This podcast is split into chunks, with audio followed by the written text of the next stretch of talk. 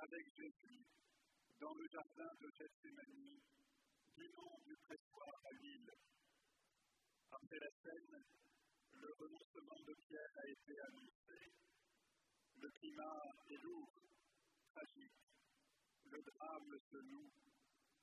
Ce moment est déterminant pour Jésus, mais aussi pour chacun de nous. Nous sommes de ses disciples qui veulent être près de lui. Parmi les douze, Jésus emmène lui ses amis les plus proches, Pierre, Jacques, Jean. Mais à peine les a-t-il laissés? Qu'accablés, il tombe. Il prie son Père, Abba, et ses amis s'endorment. Il entre dans le combat spirituel marqué par des contrastes, la proximité physique des douze et leur distance spirituelle qui accentue plus encore l'isolement de Jésus. La frayeur, l'angoisse, la tristesse extrême de Jésus et la torpeur des disciples vers lesquels il revient pourtant par trois fois. L'invitation à veiller et à prier selon le thème de notre chemin de croix pour ne pas entrer en tentation nous le demandons aussi dans le Notre Père et le sommeil La nuit de la peur est la fragile lumière de la relation au Père.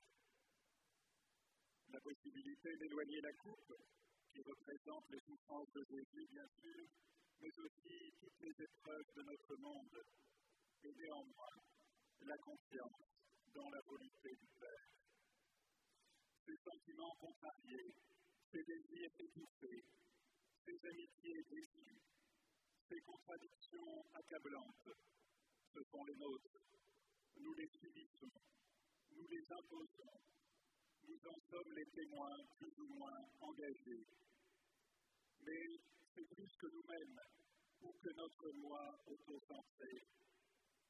C'est toute l'humanité, non pas dispersée dans la vacuité du monde, mais rassemblés dans le cœur de Jésus. Par l'Esprit comme au désert, au milieu des contradictions, la liberté de Jésus demeure totale. Il pourrait fuir, partir au loin, il serait accueilli par des amis, il pourrait vivre sa foi autrement, continuer à faire le bien, être un rabbi apprécié et rebelle. Pourtant, l'heure est venue.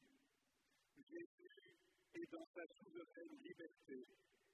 Il renouvelle son oui au Père et à l'humanité.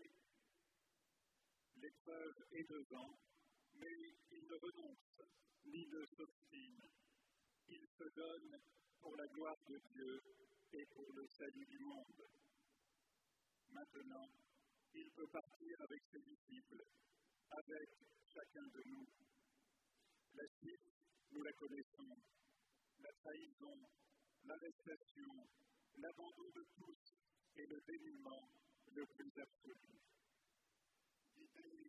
Par la croix, poursuivons notre route, notre méditation, notre prière pour ne plus dormir, ne plus trahir, ne plus abandonner, ne plus entrer en tentation pour être avec Jésus et avec les frères et sœurs librement.